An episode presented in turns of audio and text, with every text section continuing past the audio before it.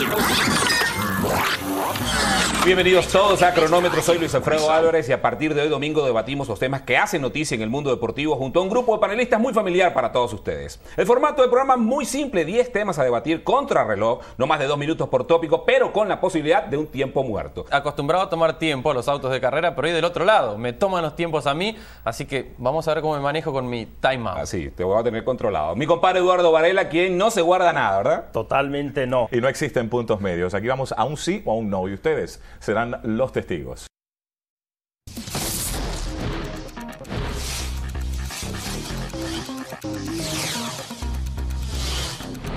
Hola, ¿qué tal? Bienvenidos a Cronómetro. Así, así empezó Cronómetro hace 18 años. Conductores que estuvieron en pantalla, que todavía siguen, supuesto, todos en ESPN, afortunadamente. Feliz cumpleaños, pues, para Cronómetro, que cumple 18 años al aire. Faiteson y un servidor llevaremos, que, Faiteson, unos 15. 15, 15 años, José Ramón. Unos- Quin- un 15 poquito años. más. Bueno, un poco más, bueno. 15, Es, sí, eh, correcto. Pues son muchos años, la verdad. ¿No? Muchos años. Se ven mis arrugas, cómo he soportado a José Ramón tantos y tantos años, tantas veces que se ha enojado porque critico al Real Madrid o porque hablo mal de tal o X cosa, porque alabo al América. Pero bueno, aquí estamos y es un programa que a mí, en lo personal, José Ramón, me sigue divirtiendo mucho. Espero que también sea con los espectadores. Ojalá, esperemos que ya no te enojes y te veas tan viejo, tan antiguo. Estés, te estás conservando muy bien por el Botox, pero bueno, así es la vida, Faitelson. No, no, no hay problema. Oh, Además, te ayuda mucho el sol, te ayuda mucho vivir en un lugar donde hay mar. Es maravilloso, eso es maravilloso. En cambio, no está pálido, llueve todo el día. Correcto, Es como si fuera correcto. Londres, México. Vámonos. Perfecto, arrancamos. Feliz cumpleaños, pues 18 años. México le ganó a Perú 1-0 y dice por ahí el Tata Martino en una conferencia de prensa que tuvo con periodistas, dice, hemos hecho una primera media hora que nos ilusiona mucho. Yo todavía estoy esperando cuál fue la primera media hora que ilusiona tanto a México, porque realmente el primer tiempo fue deplorable de ambos equipos y en el segundo tiempo caminaron por el mismo rumbo, tiró cuatro veces la portería rival México y Perú ocho y al final apareció Chucky Lozano y marcó el gol de la victoria, pero el Chucky partido Lozano. en sí, Chucky, Chucky Lozano, sí, el partido en sí no fue una maravilla de encuentro. Perú es un equipo rocoso, difícil, muy lejano de lo que es Argentina y México no hay, no ha encontrado todavía el sistema que, que busca tanto Tata Martino, que lo encontró al principio de cuando llegó, de eh, manejarse mejor con el 4-3-3. Siguen, ha descubierto algunos jugadores en el camino, jugadores muy buenos del Pachuca. y Chávez, sobre todo jugador del- del Pachuca, ¿no? buen jugador, pero Kevin Álvarez. a Chávez y a Kevin Álvarez los podía haber visto antes, ya jugaban antes y no los llamaba. Pero bueno, son cosas de él. Sí. Ahora, José Ramón, Sí, yo creo que, digo, estamos viendo el gol del Chucky, que es lo más rescatable que tuvo la selección mexicana de fútbol. Eh, un Chucky que tampoco apareció demasiado durante el partido. No, no, así. apareció. Pero sí estoy de acuerdo contigo. Yo no sé, el Tata Martino, ¿dónde vio 30 minutos de brillantez de esta selección mexicana? Para nada. Eh, creo que fue un partido malo, Pues tú mira, realmente. cero partido remates- aburrido. cero remates México tuvo mejor primer tiempo. Sí, sí, sí, sí, sí, sí, un partido malo. México en la segunda parte fue dominado, hubo un momento en que Perú dominaba la selección mexicana de fútbol. Es evidente, José Ramón, que con poco tiempo para el Mundial, México no tiene un gran nivel futbolístico, ni en lo di- individual, tampoco en lo colectivo. Y bueno, eh, los jugadores y el entrenador lo que tratan de hacer, José Ramón, es alentar un poco el positivismo ante tanto pesimismo. Bueno, hay mucho pesimismo alrededor de la selección, lo reconoce el Tata Martino, reconoce que hay mucha crítica, eh, que le gusta. Él mismo debería levantar el, el debate en los eh, momentos en que habla con la prensa, debería levantar el nivel del debate, pero no lo hace porque siempre le preguntan sobre el chicharito, le preguntan sobre este, sobre otra cosa, porque perdió, porque no gana, dónde Pero- estaba, pero a ver, porque no estaba en. México. Pero cuando le preguntan algo de fútbol, como Sí, que ya- se, ya- le interesa y habla más. Ayer lo vi, por lo menos en la conferencia de prensa que, que tuvimos, que habló más, que estaba más, más tranquilo, menos tenso, menos presionado. Será porque el Mundial está cerca y porque México está calificado, pero hay que reco- recordar que el Tata Martino ha tenido una fase muy complicada. Las derrotas con Estados Unidos son tres y no se olvidan. Y aunque esté calificado, pues habrá que pensar ahora en Polonia, Argentina y Arabia. Sí, yo creo que el pesimismo no lo inventamos nosotros. El pesimismo es un resultado de lo, de lo que ha ocurrido en el campo de juego en los últimos tiempos. Y el aficionado y el periodista tenemos la- el derecho de ser pesimistas. Los porristas no, obviamente. No, los ¿Saben porristas, a qué me por refiero supuesto, con no. porristas? Ya sabemos ni quiénes son los tampoco porristas, ¿no? jugadores de fútbol, ni tampoco el entrenador, ni tampoco los que están vendiendo a la selección mexicana como un producto, inflando el globo porque vienen las grandes ventas del Mundial. Nosotros tenemos la obligación de decir No, ya- lo que ya vemos. está- ya está inflado. Hoy, con menos de 60 días para el Mundial, México no va a ninguna parte. A ninguna Bueno, parte. Va ya- de paseo al Golfo Pérsico. Ya está inflado. La realidad. el- ya está inflado. Pero Bueno. vamos a ver y a defender tu post, tu Twitter famoso. Si está inflado el balón, ¿a qué se debe ese, ese tweet? De, de los mejores técnicos de la historia del Tri. Bueno, puede ser de los mejores, sí, extranjero. Yo lo compararía, aunque no tuvo tiempo de trabajar tan intensamente como el caso de Menotti, Menotti, pero bueno. sí. No puedo entender que existan personas que duden de la capacidad de Martino como entrenador. Yo creo que hay poca gente que duda de su capacidad. Sin embargo, se puede estar de acuerdo o no con él, pero es indudablemente uno de los mejores directores que ha tenido la selección mexicana. Sí, lamentablemente carga con una un- con tres partidos perdidos de forma consecutiva frente al gran rival de la CONCACAF, que es Estados Unidos. Y eso le carga mucho Pero, al pero Tata Martino y ¿cómo a su equipo. Cómo, cómo explicas que, que periodistas que aparentemente son serios, reporteros, eh, hagan todo un escándalo porque Martino decidió el viernes pues dejar el entrenamiento de la selección para ir a ver a Argentina, dejó a, a Taylor, a sus asistentes, no tenía tampoco nada que hacer en el entrenamiento. Y bueno, no tenía absolutamente nada que hacer ahí. Se hizo todo un escándalo porque Martino abandonó a la selección mexicana previo a un partido contra Perú en Los Ángeles de preparación para el Mundial de Bueno, Fútbol. Me parece que le pegan de forma exagerada a Martino porque Estoy de Martino no acuerdo, es estoy de mexicano. acuerdo, estoy de acuerdo. Para empezar. Eh, Estoy de acuerdo. A mí me parece que mejor, aunque conoce bien a la selección argentina y sabe cómo juega, pero bueno, está bien que la haya ido a ver mientras los jugadores entrenaban, porque no era un entrenamiento serio, profundo, era una cascarita la que iban a hacer los jugadores. No, Y él lo, dijo, lo increíble es "Señores, que cobran, la gente de Zoom voy- cobra por entrar al entrenamiento. Ah, bueno. De veras, qué vergüenza. Qué vergüenza. ¿no? Voy a ver el partido de Argentina contra Honduras, que tampoco había mucho que verle. Argentina Ahora- dominó ampliamente y cuando frenó, frenó y metió tres goles y se no, acabó. no, y menos contra Honduras. Y sabemos que Messi es un fenómeno, digo, antes y después de ese partido. Ahora, José Ramón, también está claro que Martino no es un mal entrenador. Martino, la gente, lo primero que dicen, fracasó en el Barcelona. No, no ganó ningún título con Argentina. Sí, por Dios, cualquiera, yo pregunto, ¿cualquiera llega a dirigir al Barcelona? No, no No cualquiera. cualquiera llega a dirigir al Barcelona. No, no cualquiera, no cualquiera. Por algo llegó al Barcelona. Han llegado grandes técnicos Bueno, al vamos con el Barcelona tuit de desde José la época Ramón. de A ver qué es lo que dice José Ramón. Martino nunca estuvo a esa altura, pero bueno, dirigió al Barcelona. De acuerdo. A ver, Bueno, dice José Ramón, los Pumas están eliminados del repechaje. Perdieron 2-1 en Puebla. Y luego en mayúsculas, rotundo fracaso del equipo universitario. Rodarán cabezas, dice José Ramón. ¿Qué cabezas pueden rodar o deben rodar, José Ramón? pues yo imagino que van a rodar algunas cabezas. Primero hay que hacer el profundo análisis de lo que pasaba en las fuerzas básicas, que no lo ha hecho todavía la universidad o no lo ha dado a conocer. Segundo, hacer un análisis también muy serio de los refuerzos que llegaron al Puebla de costo elevado, como los argentinos, el fracaso de los argentinos, la llegada de Dani Alves, que jugó todos los partidos completos, y que Ligini no, vamos, nunca pudo tener un esquema perfecto para esos jugadores, acostumbrado a debutar jóvenes y debutar jóvenes. Y bueno, eh, Pumas fue perdiendo y perdiendo y perdiendo ritmo hasta que se acabó. Desde el 6-0 con el Barcelona pero, hasta el Ramón, último partido con Puebla, pero- Pumas no alcanzó nunca a volver a ser el equipo de antaño, el equipo que se había metido a finales, que había estado metido en, en liguillas. No lo fue. Ahora, José Ramón, pero, pero si, si tú, en tu rodar cabezas está incluido Andrés Lilini, yo no estoy de acuerdo. Yo creo que Lilini. No, yo no hablo de Andrés Lilini, hablo es de el que entrenador perfecto para cabezas, Pumas. No, no, no, no.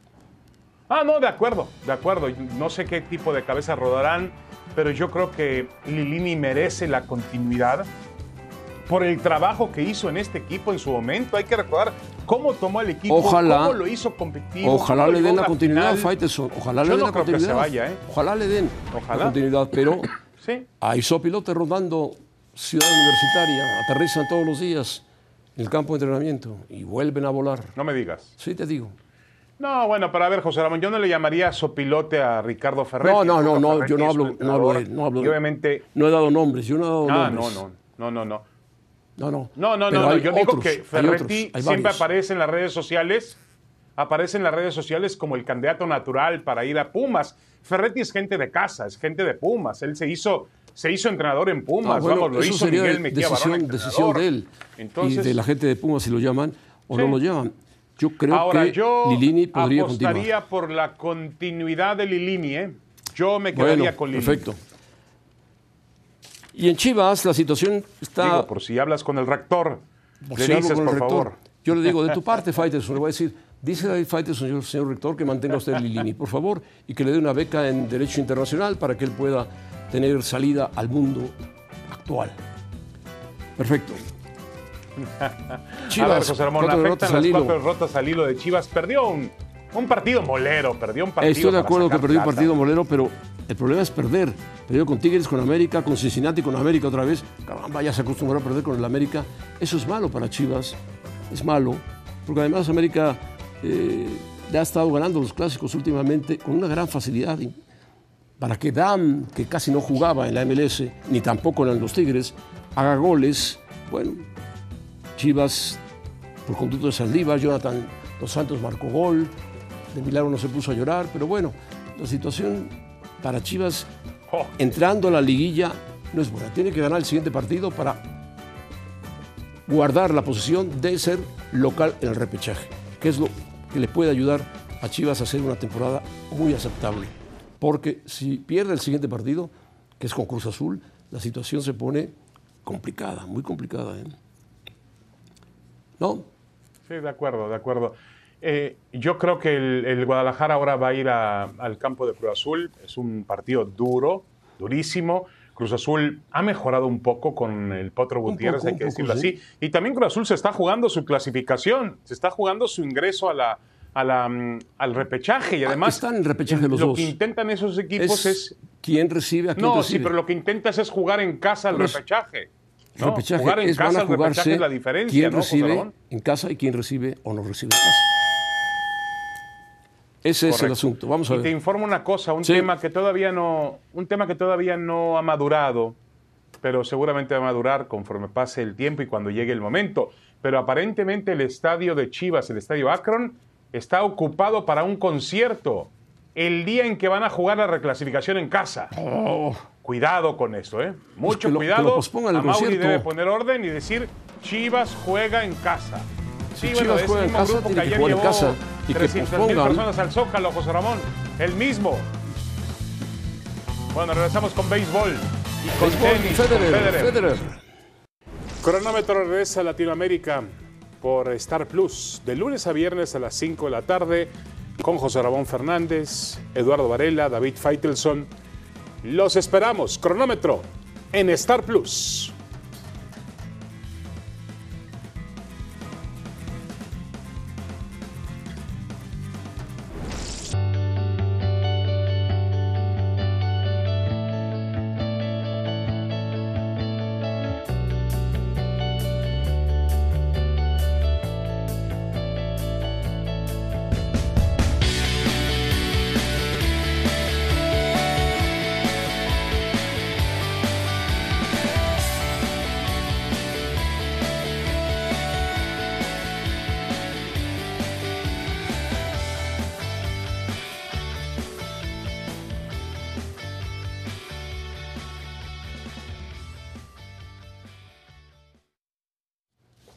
Bueno, Roger Federer, yo no sé por qué le ponen.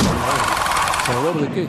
El tenis lo hizo un superhéroe a Roger Federer. Sí, es un jugador casi perfecto, por decir perfecto, ganador de 20 Grand Slams, lo cual es altísimo para un jugador como Roger Federer. 310 eh, semanas aproximadamente ocupando el primer puesto en el ranking, solamente superado por Djokovic.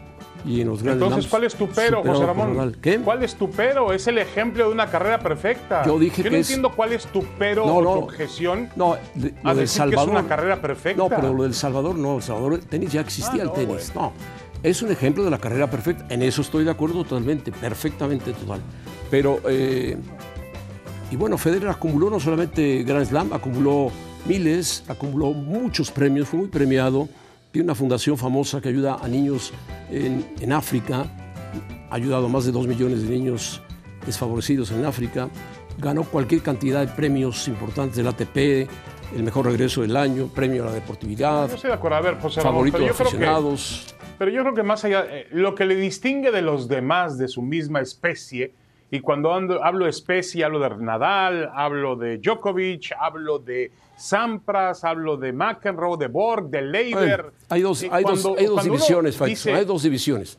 La- el Big Three y después los, los que vi- vienen atrás, incluyendo a Sampras, a Ok, McEnroe, a. Connors, a los lo que lo quieras. distingue, lo que lo distingue entonces de Nadal, de Nadal Y de Djokovic. Djokovic, pues es finalmente José Ramón su elegancia, la Su estilo, elegancia que su tuvo estilo, su estilo fino, eh, fino, sí. en el campo de juego, Sí, el sí, estilo fino, un hombre que nunca se metió en ningún escándalo, nunca se metió. Entonces yo creo que sí es el ejemplo de una carrera perfecta. Habrá algunos que nos guste más Nadal, Bueno, que nos guste más Djokovic, es cosa de pero gustos. indudablemente que es un ejemplo de una carrera perfecta. Yo no le pongo ¿no? ningún pero, pero a Federer. Federer es el tenista más elegante que he visto jugar por arriba de, de cualquiera de los que tengas en mente, de los que tú nombraste antes, de Correcto. Connors, de McEnroe, de, de Bjorn Borg, de todos ellos, incluyendo Nadal y Djokovic, sí.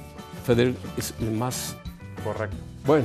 Hablemos de béisbol, José Ramón. mejor tenis, Pujols que llegó a mejor tenis. 700 cuadrangulares. Pujols, Impresionante. Y se ¿eh? lo hizo a los Dodgers, Impresionante. a su ex equipo, jugando para los Sí. Cardenales de San Luis. Y lo que yo- 700 con Sí, lo- que yo lo que yo respeto mucho en él, José Ramón, es la limpieza. Acuérdate muy bien que hemos pasado por una época donde algunos nombres como el de Barry Bonds, Mark Maguire, Sammy Sosa, que es otro latinoamericano, Terribles, pues, terribles, sí. lamentablemente estuvieron bajo la sospecha de utilizar sustancias prohibidas. El mismo Alex Rodríguez, que para mí es el me- era el mejor pelotero latinoamericano de la historia, lamentablemente se inmiscuyó en problemas eh, Yo que creo que, que ver con Pujols sustancias debe prohibidas. y ser el mejor bateador latinoamericano de la historia. Epa, epa, epa, epa, despacito, José Ramón, despacito, como dice la canción. A ver, Bueno. tengo aquí una lista para ti que preparé Pero- antes del programa. pero Uno, Si están involucrados Roberto Clemente. en sustancias, bueno, Roberto Clemente Roberto fue un histórico, Clemente. fue un histórico, Roberto Clemente, Oh, histórico. bueno, David Ortiz, el Big Papi. Ah, también. Gran pelotero, Gran pelotero. Un, un ejemplo total en el campo. Miguel Cabrera, el venezolano que juega para Detroit, otro gran pelotero. ¿Cuántos jonrones tienen Yo esos? creo, ¿Cuántos para mí, jonrones tienen? el, el- Bueno, a ver, Cabrera, Cabrera debe tener una buena cantidad de jonrones. Estamos Mira, hablando eh, del jonrón em, 700 Clemente, de Pujols. no, estoy de acuerdo. A ver, pero por ejemplo, Clemente era un jugador diferente. Clemente era un jugador con 3.000 hits. Bueno, Clemente- Con 3.000 hits en su carrera. era un y un jugador- pelotero además que jugó toda su trayectoria en Pittsburgh. Diferente, Clemente, a todos los peloteros la- latinos. Era un jugador. Diferente. Y un gran, un gran jugador defensivo. Si tú me preguntas quién es más completo, Pujols o Clemente, Clemente es mucho más completo. El brazo de Bueno, Clemente era sí, estoy de acuerdo. una Clemente, sensación Clemente verlo tirar desde el jardín era un derecho. jugador además muy querido. Se mató lamentablemente, pero era muy, muy querido. Bueno, dejamos a Pujols, a Clemente y a todos claro. ellos y nos vamos a un partido que ya no tenía nada de interés, perdió interés porque quedaron eliminados de la National League. Alemania, Inglaterra en Wembley. Empezó ganando Alemania con dos goles rápidos de Gundogan. Bueno, José Bueno. Ramón, Alemania, Inglaterra en Wembley siempre es un partidazo, José Sí, es un partidazo, pero ya se, se había, había perdido el interés porque estaban eliminados ambos equipos. Ya, pero, yo dije pero, pero- que Gundogan- pero son, dos, son dos semifinalistas del Mundial, ¿eh? Dos Bueno, semifinalistas del tú. Mundial, te lo apunto de una vez. Es- saca tu bola mágica y dilo, dilo. Gundogan Agrégale a Brasil y Argentina y y, se acabó. No, hombre, maravilloso, Faitelson. Ya lo decidiste todo. Nada más pregúntale a el que Life está de acuerdo. Por ahí, por ahí ya eliminaste a Francia, que se ha venido cayendo dramáticamente. Bueno, Sí, es verdad. Francia se ha ido cayendo Mason Mount perdió con y Dinamarca en dos ocasiones. Dinamarca le ha ganado tres, dos, dos seguidos y un empate a Francia. Sí, sí, sí. Y lo- Bueno, Dinamarca tuvo una eliminatoria espectacular, José Ramón. ¿eh? Dinamarca tuvo una Dinamarca eliminatoria espectacular. es Ahora, un finalmente, posible- José un Ramón, posible rival de nuestra selección México si que- califica. a diferencia de México, si México, que México hace cuentas, le ganamos a Polonia, eh, empatamos con eh, Argentina, Oh. goleamos a Arabia Saudita. Estas dos selecciones, Argentina, perdón, Alemania e Inglaterra, van por el Mundial, van por todo, no andan haciendo cuentas. Ah, bueno, son dos potencias, Faitelson, son dos potencias. Es insólito. Aquí tenemos a un prodigioso corredor de maratones. El keniata, el keniata. maravilloso. Dos horas, un minuto y nueve segundos en la maratón de Berlín. ¿Le dará tiempo a sus 37 años de bajar Increíble. la marca de las dos horas? Puede ser que sí. Bueno, ya lo, ya lo bajó José Ramón, pero no en una maratón, lo bajó en una demostración. Le criticaron porque tenía adelante Bueno, gente a la que iba persiguiendo, le marcaban el ritmo, pero es el mejor maratonista de la historia. vea usted alguna. este penal que se comete la selección mexicana. De repente el jugador toma la pelota con las manos y dice, árbitro, alguien to- la tocó con la mano, fui yo, penalti en contra. Y le metieron un gol. No, México, Estados en Unidos. contra de Estados Unidos. Alcántara retuvo contra de- el juego con sí, la mano. correcto. No sé en qué pensaba. Y la patada de despeje fallida de Miami, pómbale ahí, en la parte de Thomas atrás. Morstead despeja y le pega en la parte de atrás sí, a Terry Sherfield. Yo creo que van a trabajar los equipos especiales de los Delfines, van a trabajar. Y ganó, ganó Miami a pesar de la patada fallida. Una buena patada le dio. A pesar de eso. Se volteó el compañero y dijo: Y el que se "Épale, equivocó, José Ramón, fue Jimmy ¿Qué Garoppolo. pasó? No, Jimmy Garapolo se Mira salió del campo para lanzar. pisó- Se salió, salió del campo. Salió del campo. Bueno. Entonces ya quedamos. acuerdo, de acuerdo, otra de las aprovechando los hubo este 18 fin de años que cumple cronómetro, ha dicho que Alemania e Inglaterra van a la final y acompañados por Argentina y Brasil. Está hecho, no hay más. No, ya no, eliminó no, a todos. ¿Tú, tú cuál crees que sea la final favorita de FIFA? Brasil-Francia. Esa es la final No, favorita. esa, esa final dicen ¿No que está parece? apartada la fecha de ese día 20 en el estadio donde se va a jugar la final, que está Brasil-Francia puesto ahí. ¿Qué partido? Brasil-Francia. Algún baboso lo puso, Y pero sería una gran final, José Ramón. No, sí, se sería una gran ver, final. ver a Neymar Pero- contra Mbappé. No, sí, sí, Benzema, sí. sería Sobre todo maravilloso, Mbappé ¿no? que está jugando brillantemente Bueno, con Francia. Y México Griezmann perdiendo en semifinales. ¿Te Bueno, parece bien? Hágale caso a Faitelson por ser los 18 Adiós, años de José Ramón. Nos quedamos caso. con ahora nunca. Y que para no variar apueste. van a hablar del chicharito. Todo el día hablan del chicharito. El Chicharito, bueno, estarán enamorados de él. Vámonos, vámonos.